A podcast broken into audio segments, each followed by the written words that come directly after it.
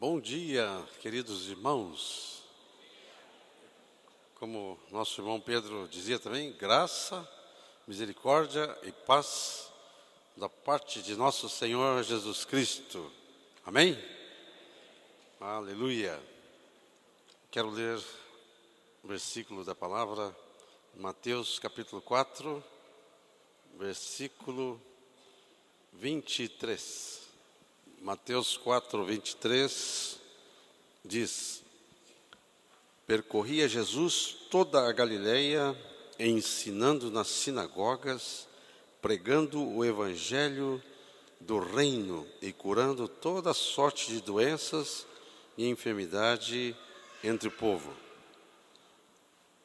A palavra quero destacar aqui, pregando o evangelho do reino pregando o evangelho do reino. Jesus percorria toda a Galileia, pregando o evangelho do reino de Deus. Nós sabemos que evangelho é boas notícias. Quando aqueles pastores estavam no campo e surgiu um coral, uma, uma milícia de anjos e disse para aqueles pastores: Eis que vos trago boas notícias, eis que vos trago boas novas. Ele estava trazendo o Evangelho, boas novas. Quando Jesus começou seu ministério, ele disse: Eis que vos trago boas notícias. Começou Jesus o seu ministério trazendo boas notícias, pregando as boas, as boas notícias do reino de Deus, pregando o evangelho do reino de Deus. Boas notícias de resgate, boas notícias de salvação, boas novas de redenção. É, todos nós ficamos impressionados quando acontece algum desastre e tem que haver algum resgate. Há pouco tempo estivemos acompanhando pela TV aqueles mineiros lá no Chile que ficaram presos lá 700 metros embaixo da terra e tinham que resgatar aqueles homens. Como resgatar aqueles homens? Estavam presos, não tinham um, houve um desbarrancamento, houve um deslizamento e ali estavam aqueles homens. Como chegar lá? 700 metros de profundidade. E foi aquele movimento, e alguns diziam, vai, vai levar meses, quem sabe não vai conseguir chegar ao resgate. E todos acompanhavam aquele resgate. Quando um navio está em perigo e eh, se envia um resgate para aquele navio, e às vezes o, o resgate chega a tempo, outras vezes não. Todos, houve vários naufrágios e o mais famoso deles, esse do Titanic, agora há pouco anda uma exposição de algumas peças resgatadas desse navio. Houve outros é, naufrágios. E houve alguns que não puderam resgatar ninguém, outros que todos foram resgatados. Teve um caso de um navio que teve um acidente tremendo e a tripulação fugiu. E os músicos e o pessoal mais simples organizou o resgate e conseguiram resgatar todos, para a vergonha do capitão. Porque o capitão é o primeiro, o último a abandonar o navio, mas aquele foi o primeiro. Mas aqueles homens ali da, da, de outras áreas conseguiram organizar o resgate. Uma vez, um grupo terrorista sequestrou um avião de Israel e levou para Uganda Uganda, naquela época, comandada por um ditador, Idi Amin Dada, um, um ditador terrível, e um comando de Israel organizou o resgate. Tinham que viajar milhares de quilômetros, um comando para resgatar aqueles reféns que estavam no aeroporto em Entebbe, lá em Uganda foi organizado, saiu um, uma equipe de elite, levaram até um carro para simular o carro presidencial daquele ditador. E aquele grupo chegou naquele é, aeroporto e conseguiram resgatar todos os reféns. E interessante que um único morto do, do lado dos, dos que estavam sendo perseguidos, o único que morreu foi o comandante da missão. Os outros todos foram salvos. Mas eu quero dizer para você que houve um planejamento para o maior resgate de toda a história. Não era mineiros que estavam presos, não era alguns náufragos, não era uns reféns, mas eram hoje 6 bilhões de pessoas que precisam ser resgatados. Fora os que já vieram antes, fora os que virão depois. E lá em cima, tinha que organizar um resgate. Como nós vamos resgatar essa turma que foi feita refém do pior ditador, do pior inimigo, Satanás, que agora disse: Eu tenho preso na, nas minhas garras, nas minhas teias, toda essa turma. Quem vai resgatar essa turma? Mas, lá em cima, o pai, o filho conversando, diz: Como que nós vamos fazer? Como nós vamos fazer esse resgate? E o nosso Deus é muito interessante. Ele, ele, é, é, embora nós fomos feitos à semelhança dele, nós não pensamos como ele. Ele, ele às vezes ele diz: meus pensamentos são mais altos que os vossos pensamentos. Os meus caminhos são mais altos que os caminhos de vocês. Então, quando ele quer fazer uma coisa, ele tem umas maneiras que nós achamos estranhas de fazer. Quando ele queria resgatar uma família, ele queria resgatar mais que uma família. Mas ele mandou construir uma arca, um navio. Mas é interessante que esse navio que ele mandou construir era num lugar seco, não tinha água. Uma maneira estranha, né? Imagina lá no deserto do Saara, alguém começa a construir uma arca. Para quê? Você é maluco? Não é. Eu estou fazendo essa arca porque vai chover e vai precisar dessa arca. Mas que maneira estranha de resgatar. Mas foi assim que Deus fez. E assim foi resgatado uma família do qual nós somos descendentes. Se não tivesse ouvido esse resgate, nós não estaríamos aqui hoje. Outra vez, ele queria tirar um povo que estava é, oprimido também por um tirano, um império de Faraó, que representa Satanás. E ele disse: Eu quero resgatar essa o clamor desse povo chegou até mim. Eu quero resgatar essa turma. Como que eu vou fazer? E aí ele procurou aquele homem chamado Moisés, que estava lá cuidando de umas ovelhas. Interessante as pessoas que Deus escolhe, né? Aquelas que nós não olharíamos. Qual de nós ia procurar um pastor lá no deserto cuidando de umas ovelhas? Nós não íamos olhar isso, nós íamos procurar outro tipo de pessoa.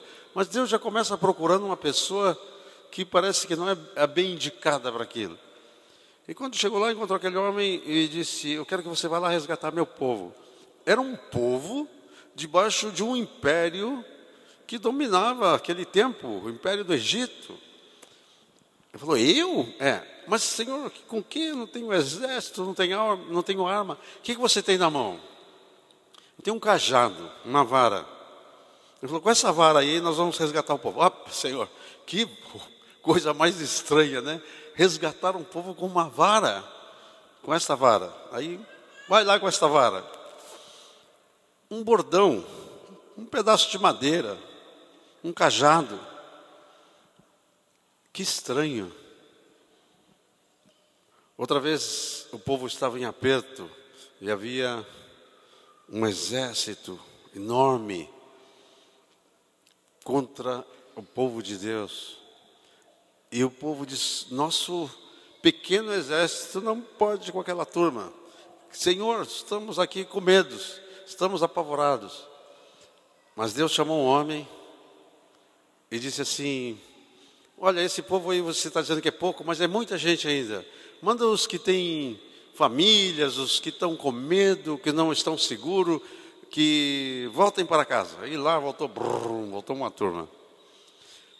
Ele olhou para aquele grupo de gente, ainda eram milhares, e o Senhor disse: ainda é muita gente. Aí foi feito aquele sinal, né? De beber água no rio, os que baixavam para tomar água, outros que levavam água à boca, e com isso havia um sinal, e desses que receberam o sinal de Deus, Deus escolheu 300 homens. O que é 300 homens contra um exército de mais de 30 mil homens armados com espada? Imagina, 300 homens. Aqui nós temos mais que 300. Imagine nós aqui enfrentar um exército preparado, armado. Naquele tempo era com espada, mas hoje seria com fuzis de última geração. Diz a vocês aqui vão enfrentá-los. Mas, Senhor, que o Senhor vai dar para nós uma bomba atômica? O que, que o Senhor vai usar? Aí o Gideão foi perguntar para Deus: o que fazer? Ele falou assim: eu quero que vocês arrumem cântaros de barro. Aqui tem uns cântaros aqui, né? uns, uns negocinhos de barro umas tochas de fogo, coloque fogo naquela tocha e arrume uma trombeta, que não tem trombeta, tem um sax. Então, que negócio estranho, né? Deus tem umas maneiras estranhas. Quando chegou a noite, botaram fogo naquelas tochas, cobriram com cântaro, e Gideão diz: quando eu der a ordem e dizer pelo Senhor e por Gideão, vocês quebrem os cântaros, toque a trombeta, e vocês vão ver o que, que vai acontecer. E foi isso que aconteceu. Creio que 100 cercaram por lá, 100 por aqui, 100 por aqui. Aquele pessoal dormindo tranquilo, aquele bando de, aquele exércitozinho lá, nós vamos vencer, brincando, né? Os inimigos do Senhor pensavam. Mas quando quebraram a trombeta, tocaram, não quebraram a trombeta não, quebraram, quebraram o cântaro tocaram a trombeta e disseram pelo Senhor e por Gideão. Quando eles viram aquelas chamas de fogo, aquele som de trombeta, o exército levantou e começou a lutar um contra o outro, e eles mesmos se destruíram, e os 300 ficaram só olhando. Queridos, quando o Senhor nos manda fazer alguma coisa, Ele peleja por nós. E quando, se o Senhor está do nosso lado, quem será contra nós? É só importante saber se o Senhor está do nosso lado. E quando Ele manda fazer alguma coisa. Vocês lembram também da muralha de Jericó?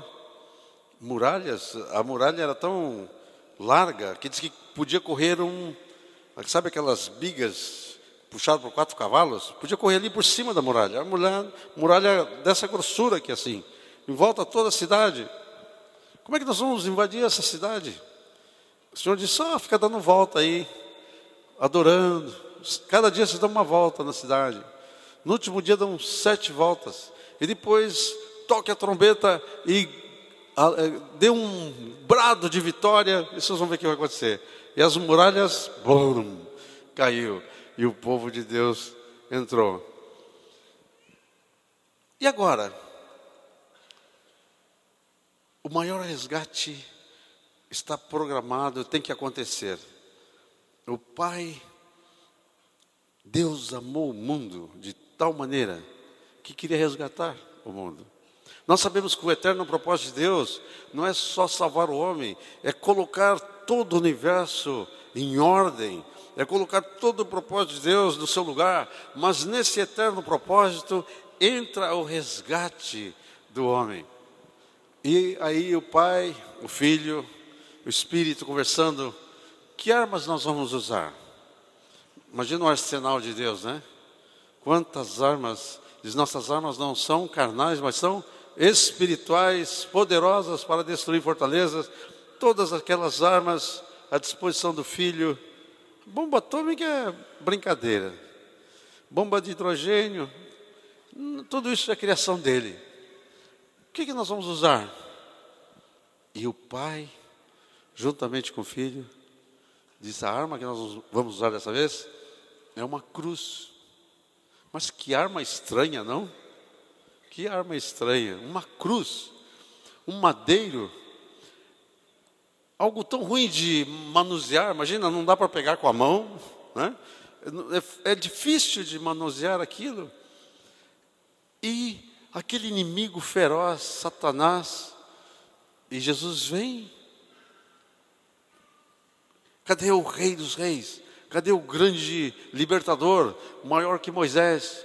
Lá numa manjedoura, um menininho, um bebezinho, nascido lá nas palhas do boi. E depois, uma cruz. O diabo, junto com suas hostes, deve ter rido muito. Mas ele riu primeiro, né? O que, que Jesus veio fazer? O que, que Jesus veio aqui fazer? Quais são as boas novas que Jesus veio trazer? Abra comigo em Mateus 9, versículo 9 a 13. Mateus 9, de 9 a 13. Partindo Jesus dali, viu um homem chamado Mateus sentado na coletoria e disse-lhe: Segue-me. E levantou-se e ele se levantou e o seguiu. E sucedeu que estando ele em casa, à mesa, muitos publicanos e pecadores vieram e tomaram lugares com Jesus e seus discípulos. Ora Jesus, vendo isto, não, ora, vendo isto, os fariseus perguntavam aos discípulos: Por que o vosso mestre por que o vosso mestre com os publicanos e pecadores? Por que come o vosso mestre com os publicanos e pecadores? Mas Jesus, ouvindo, disse: Os sãos não precisam de médico, e sim os doentes. Ide, porém, aprendei o significado: misericórdia quero e não holocaustos. Não vim chamar justos, e sim pecadores ao arrependimento. Texto paralelo esse é Lucas 19. versículos 9 a 10.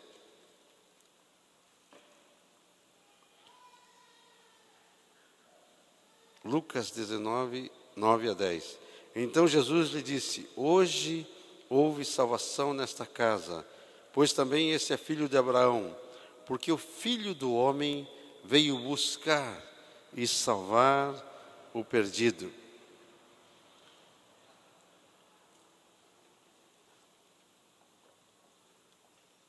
Queridos, onde estaria Jesus hoje se estivesse aqui na terra?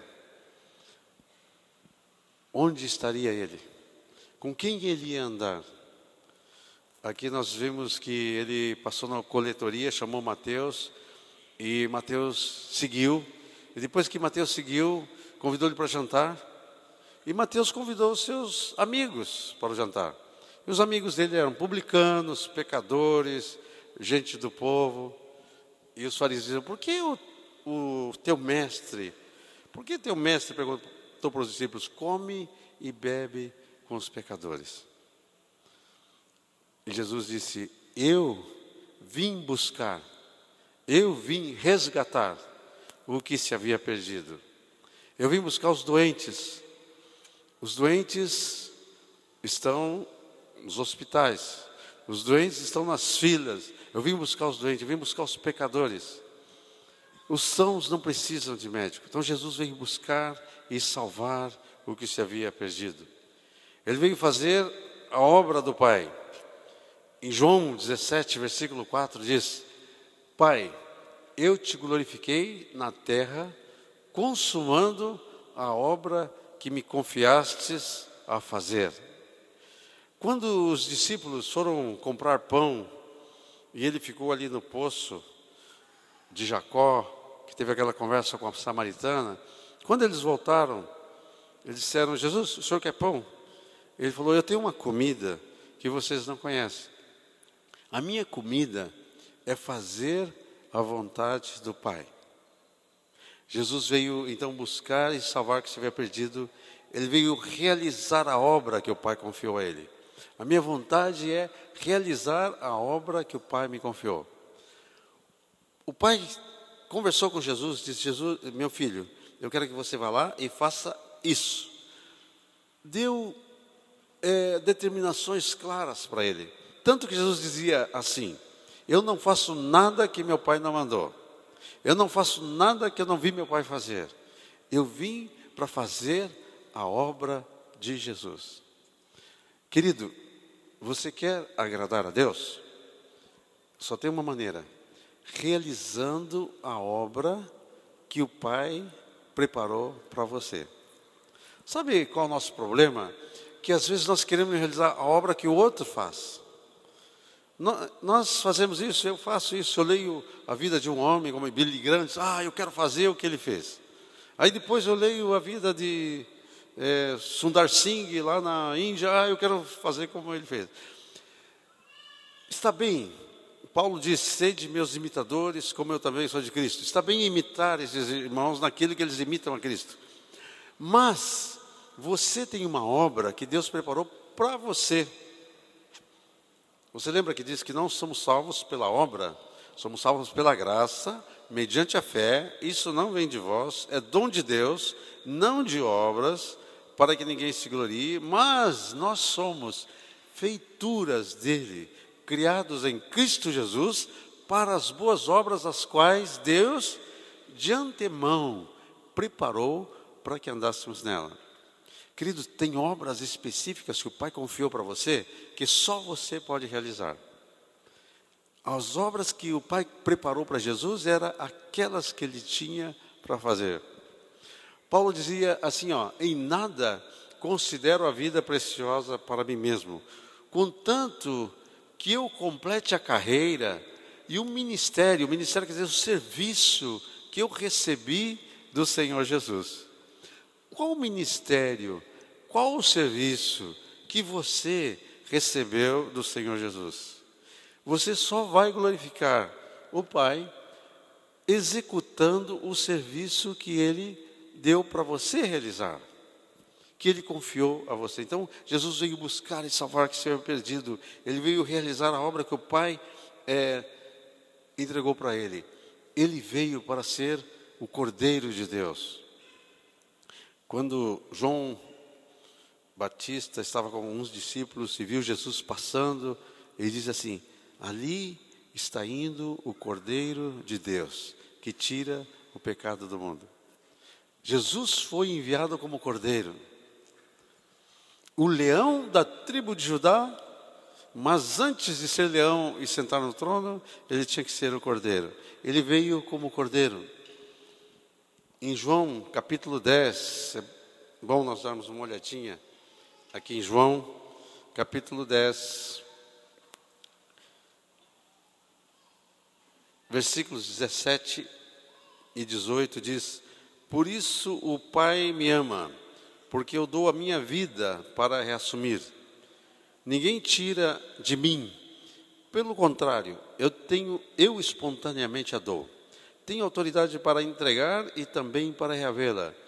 Este mandato recebi do meu Pai. Podemos ler o 14 também, do capítulo 10, que diz: Eu sou o bom pastor, conheço as minhas ovelhas, elas me conhecem Assim como o Pai me conhece a mim e eu conheço o Pai, eu dou a minha vida pelas ovelhas. Ainda tenho outras ovelhas, não deste aprisco. A mim me convém conduzi-las. Elas ouvirão a minha voz. Então haverá um rebanho, um pastor. Por isso o Pai me ama, porque eu dou a minha vida para reassumir. Ele veio como cordeiro para dar a sua vida em resgate de muitos. E ele veio também para pregar, para anunciar as boas novas do Evangelho do Senhor, do nosso Deus. As boas novas do Evangelho do Reino. É, leia comigo Marcos capítulo 1.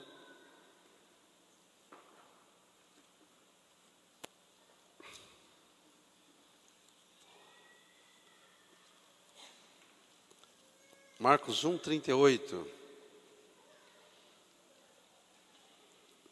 Evangelho de Marcos 1, 38 diz: Jesus, porém, lhes disse: Vamos a outros lugares e povoações vizinhas, a fim de que eu pregue também ali, pois para isto é que eu vim.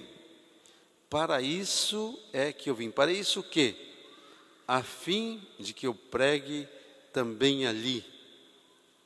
Jesus veio para proclamar o Evangelho de Deus, o Evangelho do Reino de Deus. Hoje em dia, nós, na nossa vida moderna, cheio de atividades, nós costumamos ter uma agenda para tomar nota das coisas. Essa que eu tenho aqui é uma agenda do ano 2011, meio grandinha, né? Ah, tem gente que usa uma agendinha menor. O Telmo tem uma agendinha de bolso. Você fala com o Telmo, ele enfia a mão assim no bolso, né? Tira uma agendinha e ali ele sabe todos os compromissos dele. Tem outros que têm uma agenda eletrônica hoje, né? Tem, pega assim a agenda. Tchuc, tchuc, tchuc. Esse aqui até serviria como agenda eletrônica, mas eu não sei usar direito, então não adianta muito. mas tem gente que usa, tem gente que não sabe mais ficar sem a sua agenda, né? Deixa eu olhar na agenda. Agora vem a pergunta: o nosso Senhor Jesus tinha uma agenda? Ele programava o seu dia? Ele, ele sabia o que ele, como que ele ia gastar o dia dele? Como era a agenda de Jesus? Como é que ele gastava o tempo? O que, que ele fazia? Vamos dar uma olhada aqui na algumas atividades de Jesus. Mateus capítulo 9, versículo 35. Mateus 9, 35 diz o seguinte: E percorria Jesus todas as cidades e povoados. Aqui tem uma pista da agenda de Jesus. Como é que ele gastava o tempo? Ele gastava o tempo percorrendo todas as cidades e não só cidades, povoados. Vamos supor que ele estivesse aqui na nossa região. Ele ia vir aqui na cidade de Porto Alegre, depois ele ia dar uma olhada aí pelas as, uh, os municípios mais perto, né? Canoas, Gravataí, Guaíba, e, e, depois diz que povoados, aqueles povoadinhos, né? Quando a gente vai para a serra, aí tem picada café, picada não sei aonde. Ele ia, eu creio que ele ia se embrenhando por essas, esses povoados. E o que, que ele fazia? Ensinando na sinagoga. Chegava num lugar, tem sinagoga? Ele ia lá na sinagoga. Às vezes nós fazemos confusão de sinagoga e templo, né? Templo só tinha um lá em Jerusalém, o templo era lá em Jerusalém. Agora, sinagoga podia ser em qualquer cidade. As sinagogas geralmente eram nas casas. A sinagoga geralmente funcionava nas casas, no começo era nas casas. E ele entrava nas sinagogas. O que, que ele fazia? Pregando o evangelho. Ele chegava e disse: Eu tenho boas notícias do reino. E o que mais que ele fazia? Curava toda sorte de doenças e enfermidades.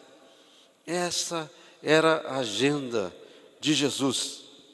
Esse era o trabalho diário manhã, tarde e noite. A agenda estava preenchida. O que, que Jesus está fazendo? Percorrendo, pregando, ensinando, curando, libertando. Ele veio para fazer isso e ele gastava o tempo dele fazendo isso. Abra comigo em Mateus capítulo 4.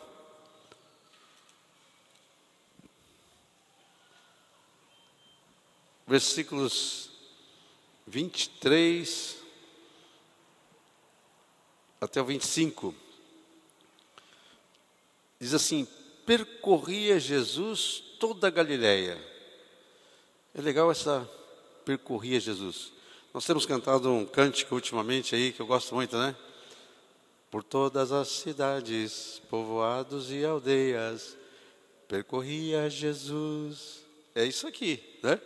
Ele percorria toda a Galileia, ensinando nas sinagogas, pregando o evangelho do reino, curando toda sorte de doenças e enfermidade entre o povo.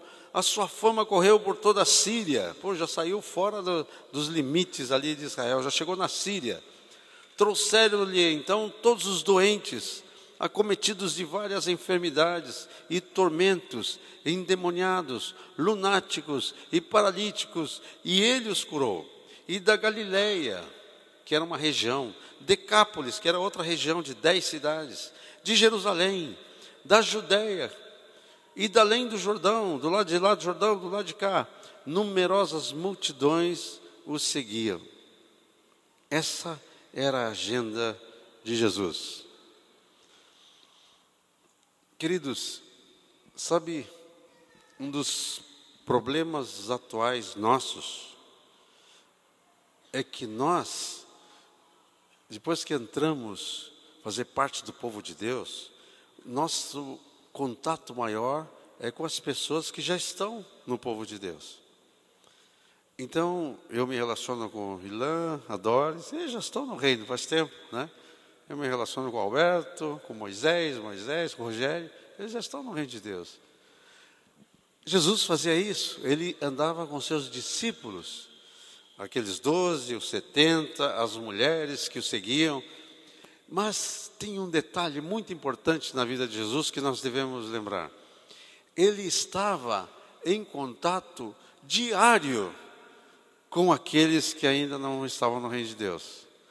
Todos os dias, veja bem, todos os dias, Jesus tinha contato com alguém que ainda não estava no reino de Deus. Esse detalhe é muito importante para nós, porque como ele fez, nós devemos fazer. Nós somos discípulos de Jesus, nós cremos em tudo que ele diz e fazemos tudo o que Ele manda, e principalmente nós fazemos o que nós vemos Ele fazer. O que nós vimos Jesus fazer, que os nossos olhos viram, que as nossas mãos apalparam, que nós ouvimos, isto fazemos, isto transmitimos. É, esta é a missão de Jesus, essa é a missão nossa, essa era a agenda de Jesus, esta é a agenda nossa. E você vai ver Jesus andando, percorrendo, e à medida que ele andava, ele ia pregando o Evangelho, ele ia ensinando, ele ia curando, ele ia expelindo os demônios. E o que, que ele quer que nós façamos hoje? Querida igreja, queridos discípulos de Jesus, queridos irmãos mais velhos e mais novos, o que, que Jesus quer de nós hoje? Quer que nós façamos exatamente aquilo que Jesus fazia. Ele quer que nós percorramos, andamos. É isso que diz naquele versículo: indo, indo. O verbo é, é assim, não é, Moisés? Indo, né? Ide é indo, quer dizer, percorrendo. Enquanto você vai, vai pregando o Evangelho, vai curando os enfermos, vai é, expelindo demônios, vai resgatando as pessoas. Mateus capítulo 9 diz que ele trouxeram um menino que era mudo, surdo, mas diz que aquela mudez e aquela surdez era provocada por um demônio. E Jesus expeliu aquele demônio e aquele mudo começou a falar e, e era surdo e começou a ouvir. À medida que nós vamos andando e que as situações vão acontecendo, o poder que estava sobre Jesus vai estar sobre nós para fazermos a mesma coisa. Sabe, queridos, é, é, quando a gente olha, quando nós olhamos para Jesus, nós dizemos, bom, Jesus era Deus, né? então é diferente. Mas sabe numa coisa? Que Jesus, aqui na terra, ele era um homem igual você, igual a mim. Parece uma coisa assim meio estranha, né? Mas Jesus aqui não estava aqui como Deus, ele estava aqui como homem. A diferença dele é que ele não tinha pecado. Nós somos pecadores, mas ele não tinha pecado. Mas na essência dele, ele era humano, ele era um homem. Quando diz Jesus se esvaziou, ele desvestiu da sua glória, ele nasceu como um bebezinho. Todos que estão aqui nasceram como um bebezinho. Jesus nasceu como um bebezinho. Ele, ele teve que mamar, teve que tomar leite, ele teve que passar toda a fase de um bebezinho, de um menino. Ele teve que aprender com seus pais. Ele teve que aprender a trabalhar como marceneiro, carpinteiro. Ele era um homem. O mais parecido com ele, claro, era o Adão antes da queda, como homem. É Adão antes da queda. Adão, depois da queda, é igual a nós. Jesus não teve queda, mas ele era um homem. Mas a palavra diz: como um Deus ungiu a Jesus de Nazaré, com Espírito Santo e poder, o qual andou por toda parte, fazendo bem e curando os oprimidos do diabo, porque Deus era com ele. Sabe, queridos, o que o Espírito Santo quer fazer conosco hoje? Quer dizer assim, como Deus ungiu ao José de Porto Alegre, como Deus ungiu ao Joaquim, como Deus ungiu a Denise, como Deus ungiu o Beto, como Deus ungiu a Ângela, como Deus ungiu ao Daniel, com o Espírito Santo e poder e mandou ele por toda parte, fazendo bem e curando os oprimidos do diabo, porque Deus era com ele, no nosso caso, é com ele. Amém? O mesmo Espírito que levantou Jesus, é esse Espírito que está sobre você e sobre mim. O mesmo Espírito, o mesmo poder que levantou Jesus, é este Espírito que veio sobre você e sobre mim. Por isso, quando Jesus andava, podia andar, encontrar aquele jovem que a Bíblia diz como lunático, mas na verdade era um, um espírito também de doença que estava sobre ele, que lançava no fogo, depois lançava na água, queria destruí-lo. Disse: trouxe para os teus discípulos, eles não conseguiram expulsar. E Jesus, quando chegou perto daquele menino, o demônio jogou ele no chão, ele caiu como morto. Quanto tempo acontece isso com esse menino? E desde quando ele era pequenino. E Jesus falou àquele demônio: sai dele. E aquele menino ficou como morto. Ele morreu. Não. Foi lá, levantou, liberto em nome de Jesus. Que bom, né? É isso que Deus quer fazer. O poder de Jesus para curar, para libertar. Chegou um, um leproso para Jesus. Leproso, você já viu um leproso? Eu, eu já vi só em filme. Mas a lepra deforma toda a pele, come a ponta do dedo, come a ponta do nariz. Lepra é uma coisa terrível. Eles andavam. É, teve um filme aí, aquele Ben-Hur, né, que aparece a, a mãe de Ben-Hur, leprosa, a irmã, aquele rosto. Um filme de Atos também aparece uma mulher com o rosto todo ferida. Um, um leproso se aproximou de Jesus, nem podia aproximar, o leproso tinha que ficar longe. E de longe o leproso tinha que, ele tinha que avisar, imundo, imundo, para ninguém chegar perto. Mas aquele leproso chegou perto de Jesus e olhou para Jesus e disse para Jesus: Jesus, se tu quiseres, tu podes me purificar. E Jesus olhou para ele e disse: Quero. Sabe quando você está passando por uma dificuldade? Sabe quando, você está passando por uma situação difícil? e você olha para Jesus e fala: Jesus, se o Senhor quiser, o Senhor pode me tirar dessa situação. Basta uma palavra tua, basta um rema teu. E quando Jesus dá aquele rema, ele diz: Quero, é uma palavra só. Se o Senhor quiser, o Senhor pode me fazer limpo. E Jesus disse: Quero. E ele ficou imediatamente limpo. Aquela pele não tinha nenhuma estética, nenhum creme, nada que pudesse deixar aquela pele tão perfeita como daquele leproso. Assim como foi daquele general Naamã, que foi mergulhado lá no Rio Jordão sete vezes e ficou curado com uma pele como de uma criança.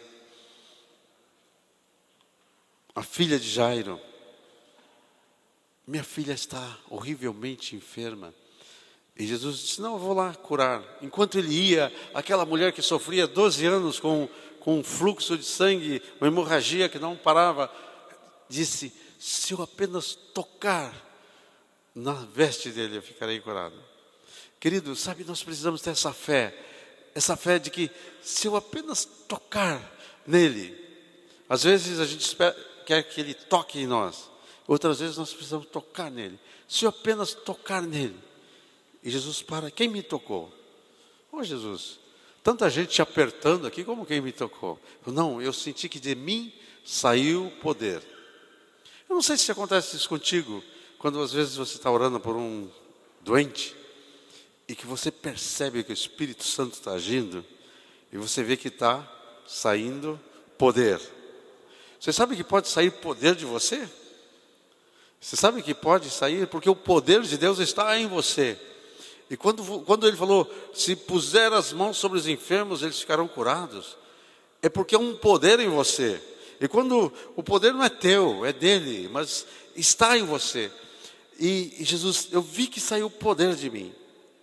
Eu tenho percebido isso às vezes quando há uma operação do Espírito Santo, um poder de curador de Deus, seja para expulsar um demônio, ou seja para curar um enfermo, você percebe que flui um poder. Sai, Jesus saiu de mim poder. É aquela mulher, fui eu, fui eu, eu estava doente, eu, tá bom filha, vai, a tua fé te salvou. Quando chegou na casa de Jairo, a turma disse, olha, não adianta mais a menina já morreu.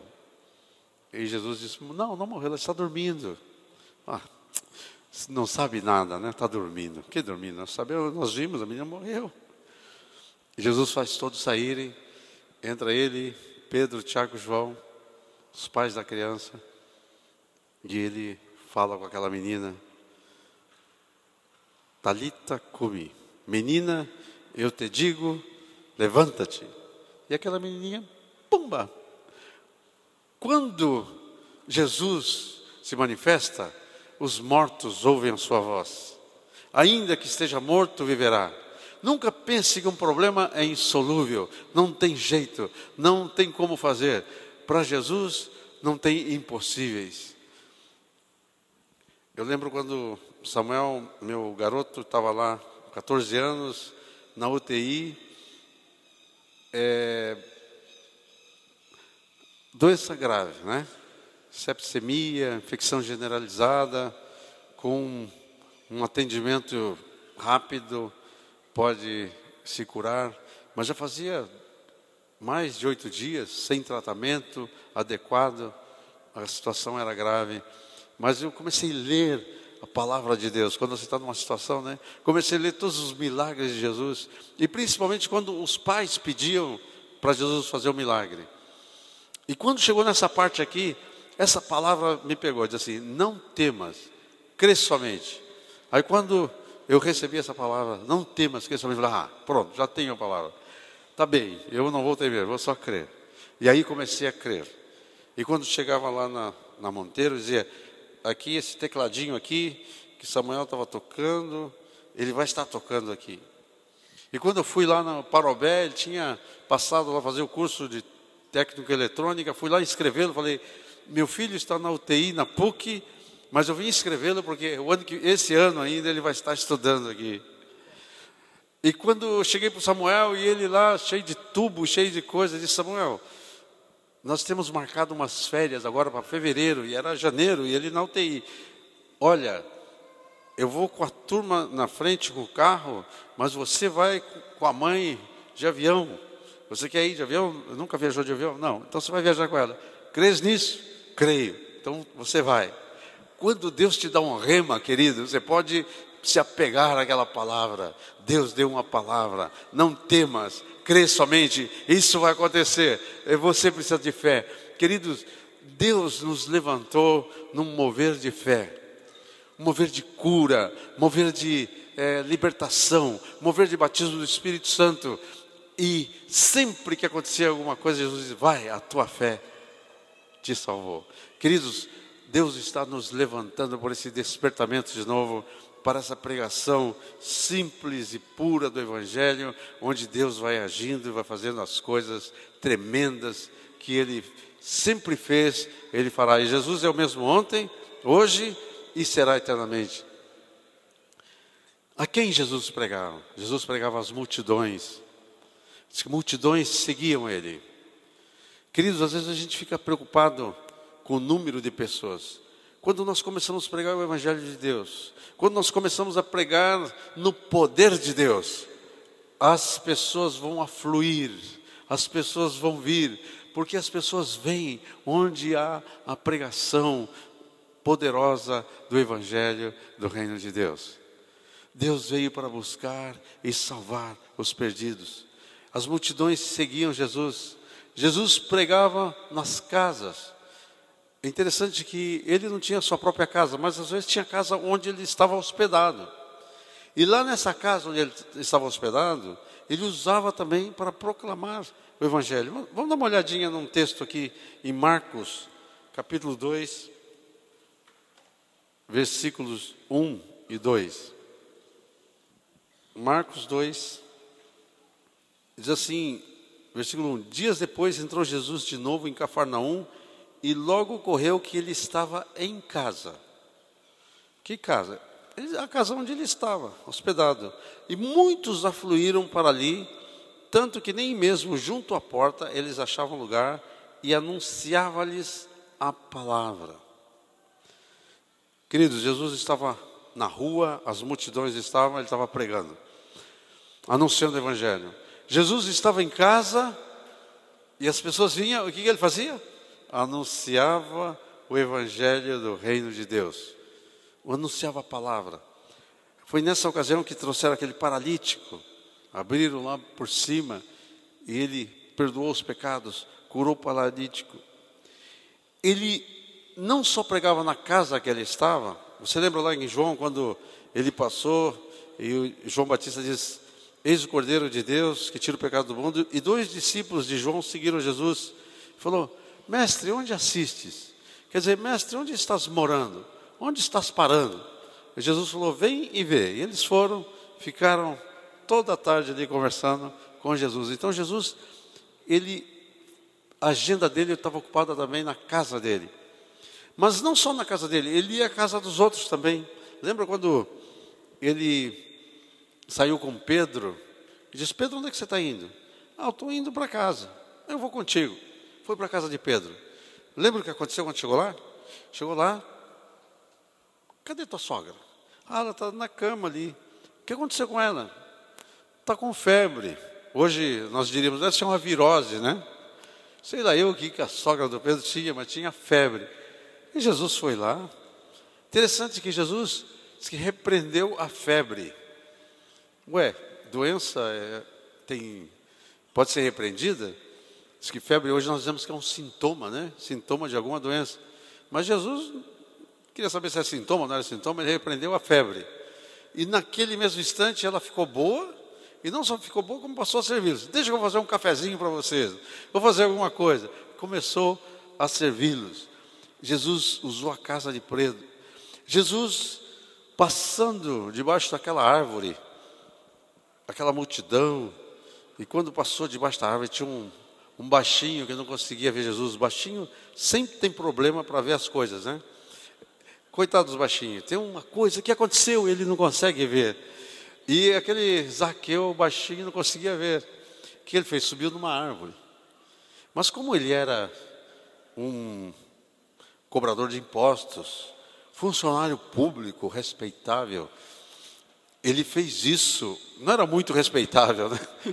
mas ele subiu antes, ficou escondido. Eu sei que ele vai passar por aqui e ficou lá bem quietinho, para ninguém ver. Mas, quando Jesus vinha caminhando com a multidão toda, e, e, e, e aí quando Jesus estava chegando perto, Zaqueu prendeu a respiração. Falou, agora não posso nem espirrar. Se eu espirrar, o pessoal vai me descobrir aqui. Mas quando chegou perto daquela árvore, Jesus levantou a cabeça, olhou para cima. O que aconteceu com os outros? Todos olharam para cima. E o, o Zaqueu lá em cima, que vergonha, todo mundo me olhando. Zaqueu, o que está fazendo aí, Zaqueu? Desce depressa, porque eu quero, hoje convém eu ir na tua casa. Eu vou comer na tua casa. Ia é para descer, e não só descer, depressa. E aquele baixinho desceu depressa. Eu imagino que ele saiu correndo na frente para avisar a mulher dele: Olha, vem vindo aí. Ele vem vindo aí, mas quem, Zaqueu? Eu já te falei, não traga ninguém sem me avisar. Não, mas eu, eu não, eu, você convida, tem que me avisar. Falei, mas não convidei, foi ele que se convidou. Mas ele quem? Jesus. Mas quem é esse Jesus? Jesus de Nazaré. Mas, Zaqueu, quem manda aqui nessa casa? Não é você? Falou, até hoje era eu. Mas a partir de agora manda Jesus. Jesus entrou. Você lembra que Jesus deve ter anunciado o Evangelho, deve ter conversado sobre as coisas do reino. Em determinado momento, aquele baixinho se levantou, né? Fez uma pose, né? O baixinho levanta, fica assim na ponta do pé para ficar mais, um pouco mais alto, né? E disse: Vou dar a metade dos meus bens aos pobres. E quem eu roubei, eu vou devolver quatro vezes mais. Jesus disse: Hoje houve salvação nesta casa. Casa de Marta e Maria, casa de Mateus, que nós lemos já no começo. Mateus também é um cobrador de impostos. Jesus disse, Jesus disse uma palavra só: segue-me. É, Mateus deixou tudo, não, não disse assim, ó, deixa eu primeiro é, dar aviso prévio, romper meu contrato com o governo. Ele deixou tudo e convidou para um jantar. E convidou os amigos dele. Queridos, aqui está uma, uma chave para a gente ganhar as pessoas para Jesus. Quando se converte alguém como Mateus, ou como Zaqueu, diz assim: convida os teus amigos, faz um galeto, faz um jantar, convida os teus amigos e me convida também. E eu vou lá para anunciar para eles. Eu vou comer o galeto, mas eu vou anunciar para eles o que eu anunciei para você. Jesus foi lá. Sabe, nós hoje temos assim, parece medo de ter contato com os pecadores. Sabe, nós às vezes interpretamos mal, né? Aquele salmo primeiro que diz: Bem-aventurado que não anda na roda dos escarnecedores. Tem duas maneiras de andar. Você pode andar na roda dos escarnecedores para ser um escarnecedor, para participar das obras das trevas dele, e isso o salmo diz para não fazer. Mas você pode fazer como Jesus. Jesus ia no meio dos pecadores, sabe para quê? Para ser luz. Eu sou a luz do mundo. Quem me segue não andará em trevas. E ele disse: agora vocês são a luz do mundo. Nós temos que ir Jesus disse: Eu não peço que os tire do mundo, mas que os livre do mal. Então nós temos que ir lá e ser luz. Na casa do Mateus, na casa do Zaqueu, na casa do Pedro. Ele, além das casas, além de pregar as multidões, de entrar nas casas, Jesus também falava com as pessoas. Lembra quando Nicodemos veio falar com ele? Sozinho, tete a tete. Nicodemos veio escondidinho de noite, com medo de ser visto. De vez em quando alguém vai procurar você assim, meio escondidinho, tá? Com medo de, né? De, alguém descubra que está conversando com um crente. Se preocupe, Nicodemos fez a mesma coisa. Lembra que Jesus falou com ele? Nicodemos, você precisa nascer de novo. Se você não nascer de novo, não pode entrar no reino de Deus. Aquele jovem rico, Jesus olhou para ele e falou. Ele, Jesus pregou para aquele jovem rico uma, de uma maneira que parece que não é bem teológica para nós, né? Jesus falou, o, o jovem falou assim: "O que devo fazer para herdar a vida eterna?" Jesus falou uma coisa que nós não falaríamos hoje. Ele falou: "Guarda os mandamentos." Que estranho, né?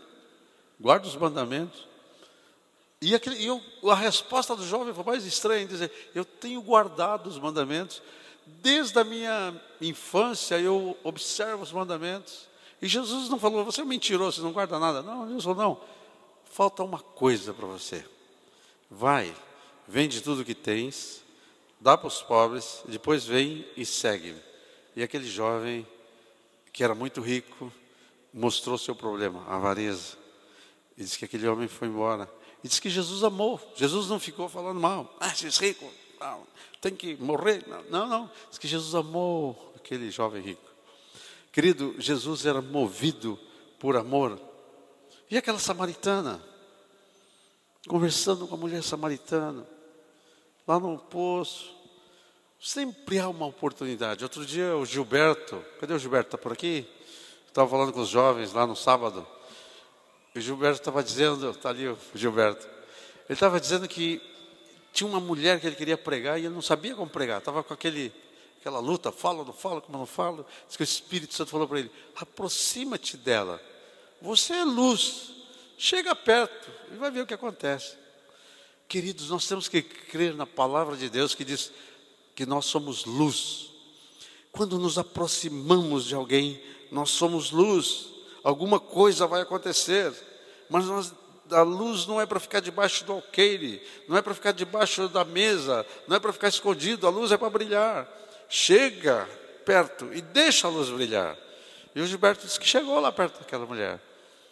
E logo estava conversando com aquela mulher. E logo a mulher se interessou e disse: Dá para a gente continuar essa conversa em outro momento? Não foi, Gilberto?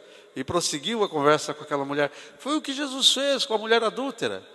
A mulher adúltera também, mas a samaritana, que também era adúltera, porque falou: cinco homens já tiveste, esse que tem agora não é teu marido. Mas Jesus não teve problema de chegar perto, começou a conversar. Daqui a pouco aquela mulher, veja o que és profeta. E aqui aconteceu uma coisa fantástica. A gente sempre pensa que a pessoa, para começar a pregar, tem que primeiro ser fundamentado, depois tem que ir para o encontro de libertação, depois tem que fazer o curso de treinamento, e depois sim, aí está apto para proclamar. Sabe o que aconteceu com aquela mulher? Não sei quanto tempo tinha conversado com Jesus, meia hora, uma hora, algum tempo. Aquela mulher samaritana saiu imediatamente, sabe o que ela fez? Se tornou uma testemunha e proclamadora. Foi na cidade e começou lá, e não sei como ela fez, começou a gritar: gente, gente, gente, gente, tem um profeta ali. Eu creio que ele é o Messias. Ele falou umas coisas para mim. Vem, vem, vem. Começou a trazer gente para Jesus. Poucas horas poucos momentos de conhecer Jesus. Isso é maravilhoso. Para a gente dar, gerar filhos naturais, precisa passar anos, ter maturidade, né? Ali tem uma grávidazinha ali, com a Sofia ali dentro, ali, né? Mas esperou tanto tempo, né? Para esse momento chegar. Mas para gerar filhos para o Senhor, pode ser imediatamente. Aquele endemoniado gadareno tinha demônios terríveis. E quando os demônios foram embora, e, e, ele queria seguir Jesus, queria ir com Jesus, deixa eu ir contigo. Jesus falou: não, volta para os teus e diz o que Deus fez por você. E aquele ex-endemoniado não precisou nem para casa de recuperação de endemoniados. Ele voltou para Decápolis, que era uma região de dez cidades, e começou a pregar lá e proclamar o que Deus tinha feito na vida dele. Queridos, todos aqui que têm Jesus estão aptos, estão capacitados para proclamar o reino de Deus. Todos os lugares Jesus proclamava. Na praia, na beira da praia, beira do mar da Galileia, nas ruas, nas sinagogas, no templo. Ele diz: todos os dias eu estava no templo, indo, percorrendo, no barco, a multidão na beira da praia, disse, deixa eu subir nesse barquinho aqui, afasta um pouquinho aqui do barquinho, e lá do barquinho ele pregava. Outra vez ele disse, esteja, deixem preparado sempre um barco, porque se a multidão for muito grande, eu entro no barco, e lá do barco, imagina aquele barco balançando, e Jesus pregando, em todas as regiões, atingindo as pessoas. Qual era a atitude de Jesus? Lá em Mateus 9, que nós já lemos, diz: Vendo Jesus as multidões, compadeceu-se delas, porque era como ovelhas sem pastor. Isso me chama muita atenção. Que antes de se converterem, Jesus já via aquelas pessoas como ovelhas. É, elas estavam perdidas. Diz que vendo as multidões, compadeceu-se delas, porque via, via ela como ovelhas. Queridos, nós precisamos olhar as multidões e vê-las como ovelhas. Compadecer delas, essas são ovelhas do Senhor, elas precisam vir. Lá em João 10, Jesus diz assim: Eu tenho muitas ovelhas que ainda não estão no aprisco. Convém que eu vá buscá-las, convém que eu vá buscá-las. Ele está falando dessas ovelhas que não estão no aprisco, são ovelhas que ainda não se tornaram ovelhas. Mas Jesus, já com aquele olhar de fé, estava olhando, elas serão minhas ovelhas. E ele diz: então haverá um rebanho e um só pastor. Queridos, o Espírito Santo quer tomar cada um de nós e colocar em nós o mesmo coração que havia em Jesus, compadecendo-se delas. Jesus, olhando as multidões, teve compaixão e disse: Queridos, vamos orar ao Pai, pedir que mande mais trabalhadores para a sua seara, porque a seara é grande e os trabalhadores são poucos.